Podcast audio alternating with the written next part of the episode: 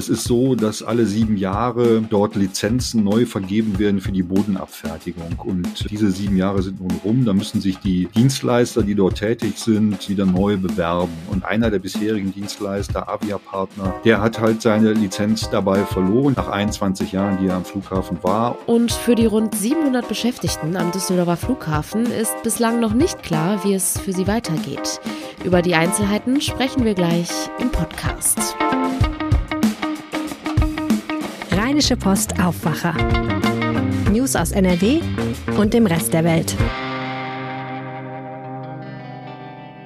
Mit Julia Marchese, schön, dass ihr dabei seid. Wir sprechen gleich außerdem noch über die bevorstehenden Aufwacher-Jahresrückblicke. Die könnt ihr nämlich ab dem kommenden Dienstag hören und ja, welche Themen euch da so erwarten, das erfahrt ihr gleich.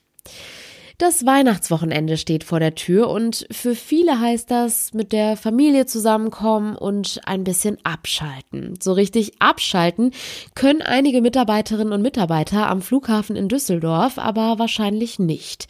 Nicht nur wegen der Arbeit, die vielleicht ansteht, sondern auch, weil rund 700 Beschäftigte jetzt vor Weihnachten noch um ihre Stelle bangen müssen. Über die Einzelheiten spreche ich jetzt mit NRW-Reporter Jörg Isringhaus. Hallo. Hallo. Was genau ist denn gerade am Düsseldorfer Flughafen genau los? Ja, also ähm, eigentlich äh, muss man sagen, äh, nichts Besonderes und doch wieder was Besonderes.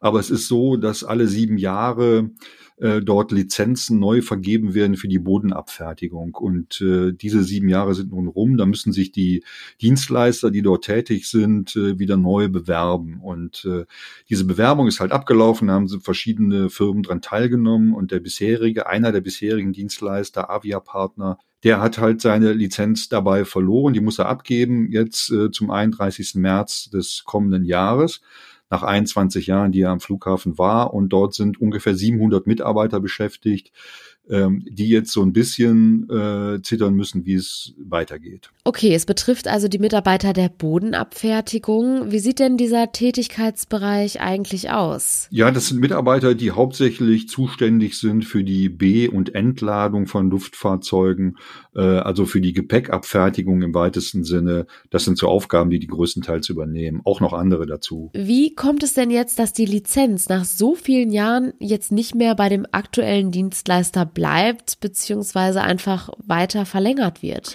Ja, wie schon gesagt, also die, äh, die wird ja neu vergeben äh, und äh, dann stellen sich halt verschiedene Bewerber vor in einem Verfahren und darüber dann wird entschieden, wer das beste Angebot am Ende macht. Und da ist die Wahl halt nicht mehr auf Avia-Partner gefallen. Insofern äh, findet jetzt ein Wechsel statt. Es werden äh, zwei neue Unternehmen kommen, denn auch der Flughafen Düsseldorf, der hat sich äh, hat auch schon vor längerer Zeit, also vor Jahren schon entschieden, sich zurückgezogen und dieses Jahr den letzten Schritt vollzogen.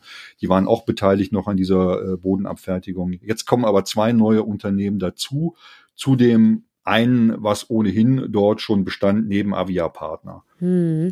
Und was passiert denn jetzt mit den rund 700 Beschäftigten? Können die vielleicht sogar von den neuen Firmen übernommen werden? Das ist höchstwahrscheinlich, sagt äh, ein Gewerkschaftsvertreter von Verdi, mit dem ich gesprochen habe. Also die Chancen, dass sie übernommen werden, stehen gut, denn äh, der Markt, das muss man, das muss man sich halt vorstellen und das weiß man ja eigentlich auch, wenn man die Verhältnisse am Flughafen kennt in letzter Zeit.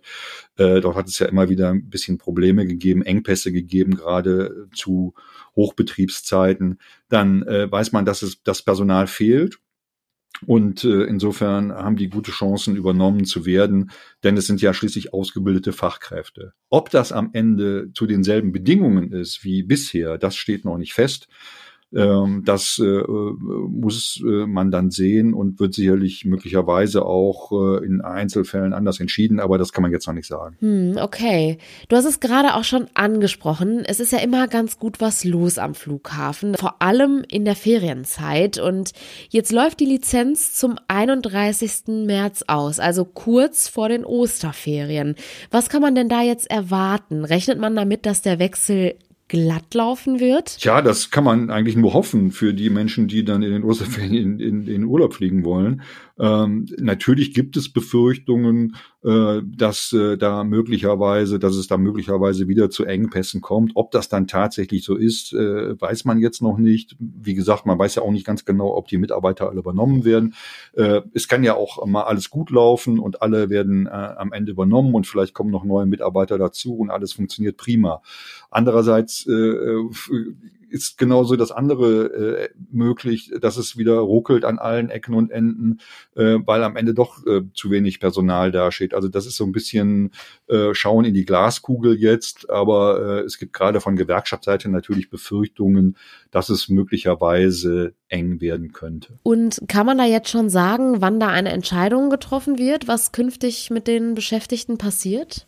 Das wird sich sicherlich äh, relativ kurzfristig entscheiden. Natürlich äh, drängt äh, da der Betriebsrat und auch die Gewerkschaften so drängen darauf, das äh, so bald wie möglich klar zu machen. Ähm, aber bisher, also zumindest heute, habe ich bei meinen Recherchen äh, äh, dort äh, nicht herausbekommen können, ob dies schon der Fall ist, ob es da schon eine Einigung gegeben hat oder eine Verlautbarung der neuen Firmen, wie sie mit den äh, Mitarbeitern umzugehen gedenken. Äh, das mag aber jetzt äh, in den nächsten Tagen oder Wochen dann stattfinden. Wir bleiben natürlich dran und halten euch dazu auf RP Online auf dem Laufenden. Vielen Dank, Jörg Isringhaus. Gerne. Ja, man kann es kaum glauben, das Jahr ist schon fast vorbei. Morgen in einer Woche ist Silvester und wir wollen im Aufwacher zwischen Weihnachten und dem Jahreswechsel auf die spannenden Themen in NRW schauen, denn unsere Jahresrückblicke stehen an. Helene Pawlitzki und Michael Höhing haben mit den RP-Kollegen über die wichtigen Themen gesprochen. Hallo ihr zwei. Hallo. Hi. Ja, es war ja viel los in den vergangenen zwölf Monaten. Was erwartet uns denn nächste Woche? Wir haben das in diesem Jahr thematisch aufgeteilt. Wir sprechen am Dienstag über die landespolitischen Themen, Mittwoch über das, was unsere Reporter in NRW alles erlebt haben. Am Donnerstag geht's in die Wirtschaft und am Freitag schauen wir uns in der Kultur um. Und es ist ja auch wirklich viel passiert, was man jetzt zum Jahresende so gar nicht mehr so auf dem Schirm hatte. Das habe ich so bei der Vorbereitung festgestellt. Die Landtagswahl zum Beispiel, die ist eigentlich für mich irre weit weg. Die war im Mai. ja. ne, die Regierungsbildung danach, die, da sehe ich noch ganz grau, weiß ich nicht mehr so genau, wie diese Koalitionsverhandlungen waren. Und wenn Krass ich jetzt ne? Mallorca Gate sage, dann dämmert da vielleicht beim einen oder anderen ein bisschen was. Aber so richtig im Thema ist man da überhaupt gar nicht mehr. Und da mussten auch unsere Kollegen mal scharf nachdenken, wie das eigentlich Anfang des Jahres alles so gelaufen ist. Was würdet ihr denn sagen, was war so das beherrschende Thema in diesem Jahr? Ja, ich habe mal durch die Themen bei uns im Aufwacher geschaut und da haben sich eigentlich zwei große Themenkomplexe aufgetan, mit denen haben wir uns wirklich häufig auch beschäftigt. Und das war zum einen mal wieder Corona, natürlich mit Maskenregelungen, mit Testsituationen an den Schulen und am Jahresanfang dann auch noch die Inzidenzzahlen, die heute eigentlich fast so niemanden mehr interessieren. Und es war natürlich die Energiekrise. Also wir haben oft über den Winter gesprochen, in dem wir jetzt gerade aktuell sind. Ja, ja, und es gab ja auch so Themen, die so völlig aus dem Nichts kamen. Also ich sag mal, Nosferatu Spinne. Also das war ja auch was, das sowas kannst du natürlich nicht vorhersagen. Ne? Das ist eine riesige Aufregung gewesen im Sommer. Jeder Spinnenfund wieder dokumentiert. So groß war die Spinne. So, da habe ich sie gefunden. So hat sie sich verhalten, als ich sie dann versucht habe abzutransportieren. Also ist schon spannend. Und es war auch nach langer Zeit mal wieder ein Jahr, in dem viele in den Urlaub geflogen sind und das haben auch viele gemacht. Also dass tatsächlich Menschen davon absehen, aus Klimaschutzgründen vielleicht dann doch zu fliegen. Das hat sich so gar nicht bewahrheitet. Und das hat an den Flughäfen in NRW irgendwie nicht so richtig Spaß gemacht. Also Köln, Bonn und Düsseldorf, da war Chaos. Endlos lange Schlange stehen beim Check-in und an den Sicherheitskontrollen. Am Ende ist der Koffer dann irgendwie verschwunden oder man kommt nicht mehr zurück oder so. Also da gab es einige Geschichten und das arbeiten wir natürlich auch auf in den Jahresrückblicken. Und was war für euch so die Meldung des Jahres? Och, ich finde solche Fragen ja immer super schwer zu beantworten, weil ganz viele Sachen weiß man irgendwie gar nicht mehr. Es ist ganz schrecklich. Ähm, aber ich denke halt schon, Insgesamt hat auch in Nordrhein-Westfalen der Angriffskrieg Russlands auf die Ukraine das Leben extrem anders gemacht und verändert.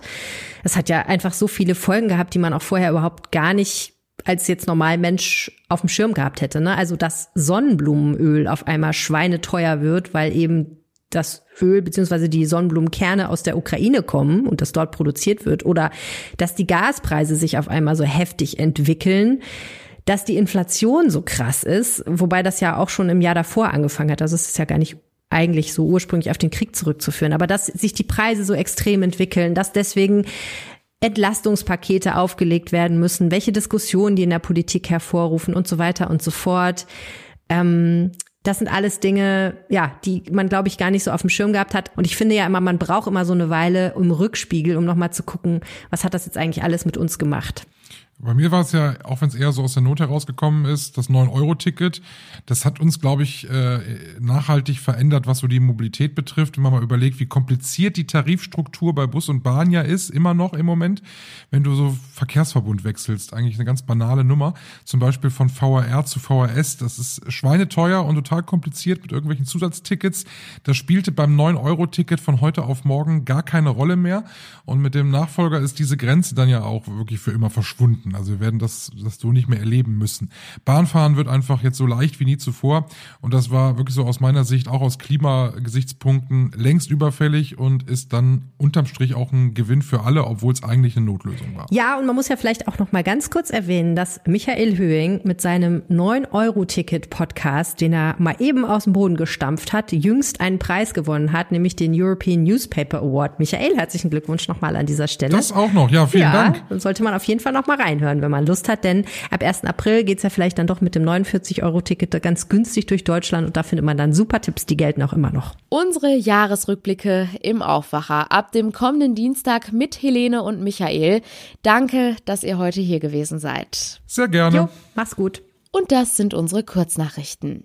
Für einen Weihnachtsbesuch im Pflegeheim oder Krankenhaus brauchen Besucherinnen und Besucher in NRW zum ersten Mal seit Beginn der Pandemie keinen offiziellen Corona-Testnachweis mehr. Das regelt die aktualisierte Corona-Schutzverordnung des Landes, die ab heute in Kraft tritt.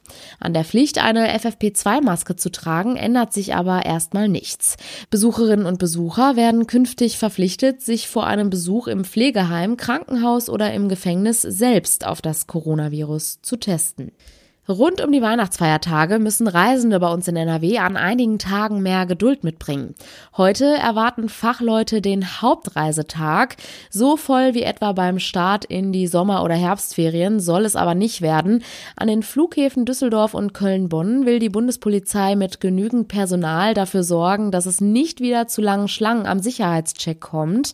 Auf den Autobahnen in NRW rechnet der Automobilclub ADAC nur an wenigen Tagen mit vielen Staus etwa an diesem Freitag.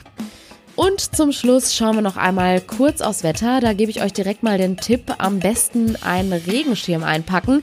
Es wird nämlich nass bei uns in NRW. Die Temperaturen liegen zwischen 7 und 12 Grad. Und Vorsicht, in der Nacht sind im Bergland teilweise auch stürmische Böen möglich. Der Samstag startet dann auch mit einzelnen Schauern. Die Höchstwerte liegen bei 8 bis 12 Grad. In der Nacht bleibt es dann meist trocken bei Temperaturen zwischen 7 und 5 Grad. Und das war der Aufwacher vom 23.12. Vielen Dank fürs Zuhören. Ich wünsche euch einen guten Start ins Wochenende und vor allem schöne Festtage. Macht's gut. Ciao. Mehr Nachrichten aus NRW gibt's jederzeit auf RP Online. rp-online.de